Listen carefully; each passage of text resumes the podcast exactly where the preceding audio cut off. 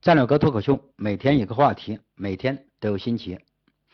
今后我计划把节目的时间尽量压缩在十五分钟之内，这样既节省你的时间，也节省我的时间。我们尽量少而精。那么今天我们就谈一个话题：魏武族。说起魏武族，相信前两年风靡一时的电视剧《大秦帝国》，其中就是描述的魏国的魏武族把秦孝公以及他爸爸打的是丢盔弃甲、割城求饶 这样的一个。是电视剧，最后秦孝公开始颁布招贤令，然后遇到商鞅，商鞅变法强秦这样的一个故事。当时打的 秦孝公屡败屡战屡败的，那就是无敌天下的魏武卒。为什么聊起魏武卒？因为魏武卒这个是中国历史上第一个特种兵作战战队，而且在冷兵器时代，单兵作战素质最高的。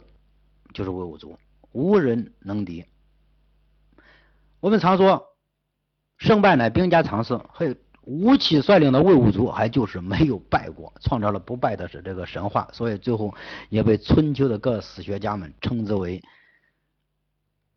春秋时期陆战的鼻祖，那就是说的指的就是吴起。我们看吴起啊。他率他在魏国创立了这个魏武卒，然后率领着魏武卒大大小小七十二战，七十二战有六十四场全胜，其中有几场是难分胜败，呃，嗯没胜没没败，就这样，以五万的魏武卒打败了秦国五十万的这个军队，一举夺取了。函谷关，名扬天下，名动天下，这个就是吴起率领的魏武卒。吴起自从来到魏国，这个也提出了就是建立一个魏武卒这样的构想，得到了魏文侯的支持。所以吴起首先在于建这个兵的时候啊，他提出就是一定要高待遇。嗯，当时他给出的待遇是，你只要入选上魏武卒。你，绝对让你生活好，待遇也高，国家免除你的这个徭役赋税，还奖你地，奖你奖你一套房子，就差给一个轿车了。你一个人立功，全家受伤。杀敌呃一个奖一金，然后后来商鞅搞的就是杀敌一个进一绝，比他还厉害。但是人你是纯粹的利益驱动者，人家这种。可以说是打造的是一个军魂，军人是为魂而战。我们看他对这个，首先对这个士兵的选拔上啊，你一个士兵，你他弄的这个装备可了不得。一个士兵你能只手拿起两米多长的长矛，这个长矛就二十五六斤重，腰里要还要挎一把铜剑，背上背五十支箭，三天的口粮，呃，你要带上。你还要背个十二石的这样的铁弓，可不是足弓，是铁弓。用十二石什么概念？用过去的那种一石换算成现在一石大约等于就是六十一点五四斤，十二石那就是七百四十斤，七百四十斤了。你一个人你现在可以拉开七八百公八百斤的这个硬弓，你了不得了。那真的是了不得了，但这个弓的射程是多远？八百米开外，呃，顶上一个左轮手枪了，你看厉害啊！而且每个人还要穿三层的盔甲，里面嘛肯定是内衣，外面所谓的甲就是兽皮，例如这一类的。那外面的甲，我估计应该就是还不是，它是甲，不是铠甲，铠铠甲的铠。它是带有金属的，那是金属片片，但是它在战国春秋的初期啊，那时候我想，呃，铠甲还没有普及到每个士兵都可以穿的这种程度，那还是比较名贵的东西，应该是竹片子，因为后期也没有关于这方面出土的文物，应该是竹片子，它这样，但这个也了不得呀，你这个一个士兵，你负重达多少？达六七十斤了。你背着六七十斤的东西在跟人家打仗，在跑步，所以也是相当大的一个负重。你看看他的这个单兵呃素质啊，首先这个每个选拔上的这个军人都要经过他特殊设计的军事训练，让每个士兵绝对是身怀绝技，包括他的急行军，我半天之内你要给我跑一百里地。一百里折合成现在大概也就是八十多里地，但是也了不得了。你跑，关键是你跑完以后，你立即就要投入战斗，立即要跟人家打，马不停蹄，不能歇。你这个体能可以说都是超体能训练，都是这样的。那么我们看他的编制上啊，编制上魏武卒的编制是以五人为伍。当时他为什么提出以五人为伍？那就是这五个人。你必须相互照应，有一个人如果受阵亡，那其他四个人，嗯，你都要受罚，但不至于斩首，这样就激发士兵相互保护，你这样就大大降低了这个伤亡率。然后五个人就设一个五长，二五就设个十长，哎，五个十就设为一个屯长，两个屯那就设一个百将，就是这样。呃，然后你有五百个。呃，五这个二二二十五的这个百将，你就称之为千人，他们就是以一千人为作战单元为作战单位。为什么这样设置？因为他这种编制在实质的那种当时的战场，那是很很奏效的。因为两军一旦打仗一开打，两军冲锋，搞到最后为什么有些呃我的军队很多但败了？那就是因为春风给冲乱了，冲乱了。一旦冲乱，你这个这个当兵的这个军心都散了。一旦散，你就无心再恋战了，该逃的逃，该保命的保命。嗯，所以就这样就败了。但他这样一旦冲散以后，他能够迅速集结成军，迅速在整编这个队形，重新投入战斗。所以这个就是他在编制上的一个优势。那么他在这个军纪上，我们看军纪，当然在治军上那。吴起提出的那就是兵不在多而在于治，他提出的治就是恩威并用，治军上赏罚分明，军纪严明。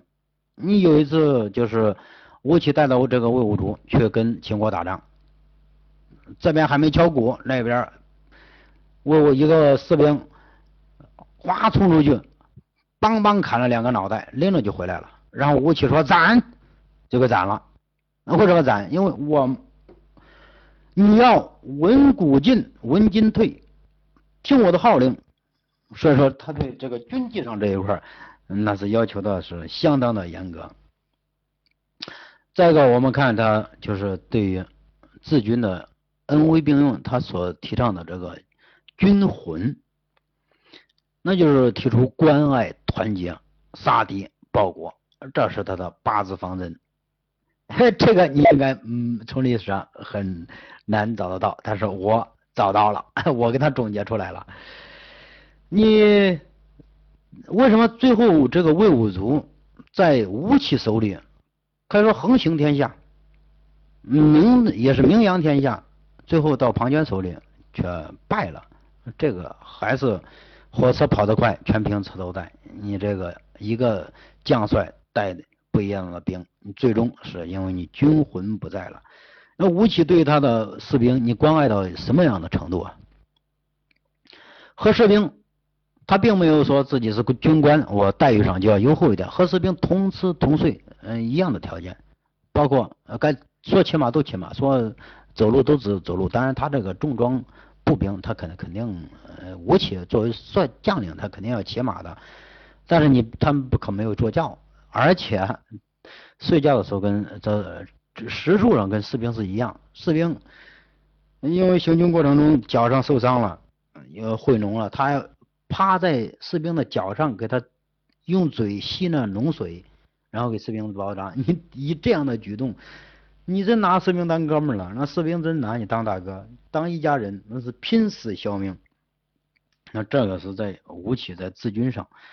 呃，也确实有他的一些独到之处。我们看历史上这个吴起啊，呃，确实是一个呃很不一样的人。你看吴起，首先他不是魏国人，他是早期他是一个魏胜的魏，那个魏国人，呃，从小家境不错，家境不错，他就一直就想当官，嗯就像这个出仕，呃，也花了不少钱，但结果官没当上，没当上，回到村里，村里人家都笑话他，笑话他，他就 一口气把笑话他、嘲讽他的这三十多个人全部给杀掉，全部给杀掉，而且他给他的这个老娘说。含着泪说：“我此生如果不能功名功成名就，我绝不回乡，我拜拜了，老妈。”然后就跑了。一边跑，我想一在一边走，我要我要怒放的生命，我要飞得更高，飞得更高，应该就是这样。但是跑跑到哪里？跑到鲁国，跑到鲁国被这个鲁国一个士大夫。呃一个鲁国名士给收留收收留了，最后推荐给鲁国的国君。鲁国的国君一看他确实是个军事将领，然后就让他带兵。而且在鲁国这一时期，他也没少学，这成了一个兵法大家。你看他带领当时鲁国嘛，就是今今天山东，他当时带领这个鲁国，呃，齐国也是山东，当时就是带领鲁国把。攻打这个齐国，把齐国打的没字没字中间。刚开始就是鲁军拜他为将的时候，还有一些奸臣谗言说：“你他老婆是齐国的，他能够帮咱鲁国打齐国吗？”这是有奸臣这样的进言。所以吴起回去把老婆也给杀了，以此来示忠。我绝对不会，呃。齐对齐国心慈手软，所以这一点也是他的为了功名，那真是嗯没有任何的妇人之仁。为了我说这一点也是成为他后来的一个一个呃抬不起他头的地方。一说这这肯定是他的一个污垢。呃，但最终他在鲁国呀还是没有。呃，因为这个宫廷斗争啊，这之后还又跑了，跑到哪里就跑到这个魏国和魏文侯一见这个相中了，相中一谈，所以他在魏真正在魏国这创立了这支魏武族，然后带领着这支这个魏武族名扬天下，吴起成为春秋战国时期一个最著名的。军事天才、军事将领之一，当然这个最后也没有善终。你看，我们看最后他是怎么回事？最后，呃，就是我发现历史上很多人物都是这样，有的我很善于大才、军事大略，很善于，还但是还不善于宫廷斗争，不善于这种玩弄权术，所以最终在这个。魏国后来后期的魏文侯死了以后嘛，魏武侯接位，所以在后期的这种内部的政治斗争中，他逐步失势，失势，然后又跑，又逃到哪里？逃到楚国，但在楚国最终的这个遭遇更惨，在楚国，呃，也是刚刚去给他弄了个相国，他大力推行了改革，确实也让楚国以这个的确是个能臣，让楚国。也是这个气象一新，那好景不长，你因为这个当时的楚呃刁王死得早，一朝天子一朝臣，这个楚王一死，那吴起那就被楚国的这个乱臣吧，因为你搞政治改革，呃自古都是这样，就像商鞅一样，那最终还是被老四族给干掉，所以他被这个楚国的这个。给射杀了，这个这乱箭射死，下场也是够惨的。作为一个春秋时期最著名的一个将领，呃，神话般的将领，你就就这样给给射杀了，给死了。所以说这这个也也是，你看啊，我们这个中国历史上为什么你有太多都是这样的事情？农村武将在外面东征西杀，啊，治国理政都很擅长。但是很多都是他并不是，哎，死于外，很多都是亡于内，亡于内部的这种政治斗争。有的他就是善于大才大略，我兵法上、呃战略上高技高一筹，可是就是在这个权术斗争啊、一玩阴谋上啊，不善这一套。中国的当官场一直都是善于玩弄权术斗争。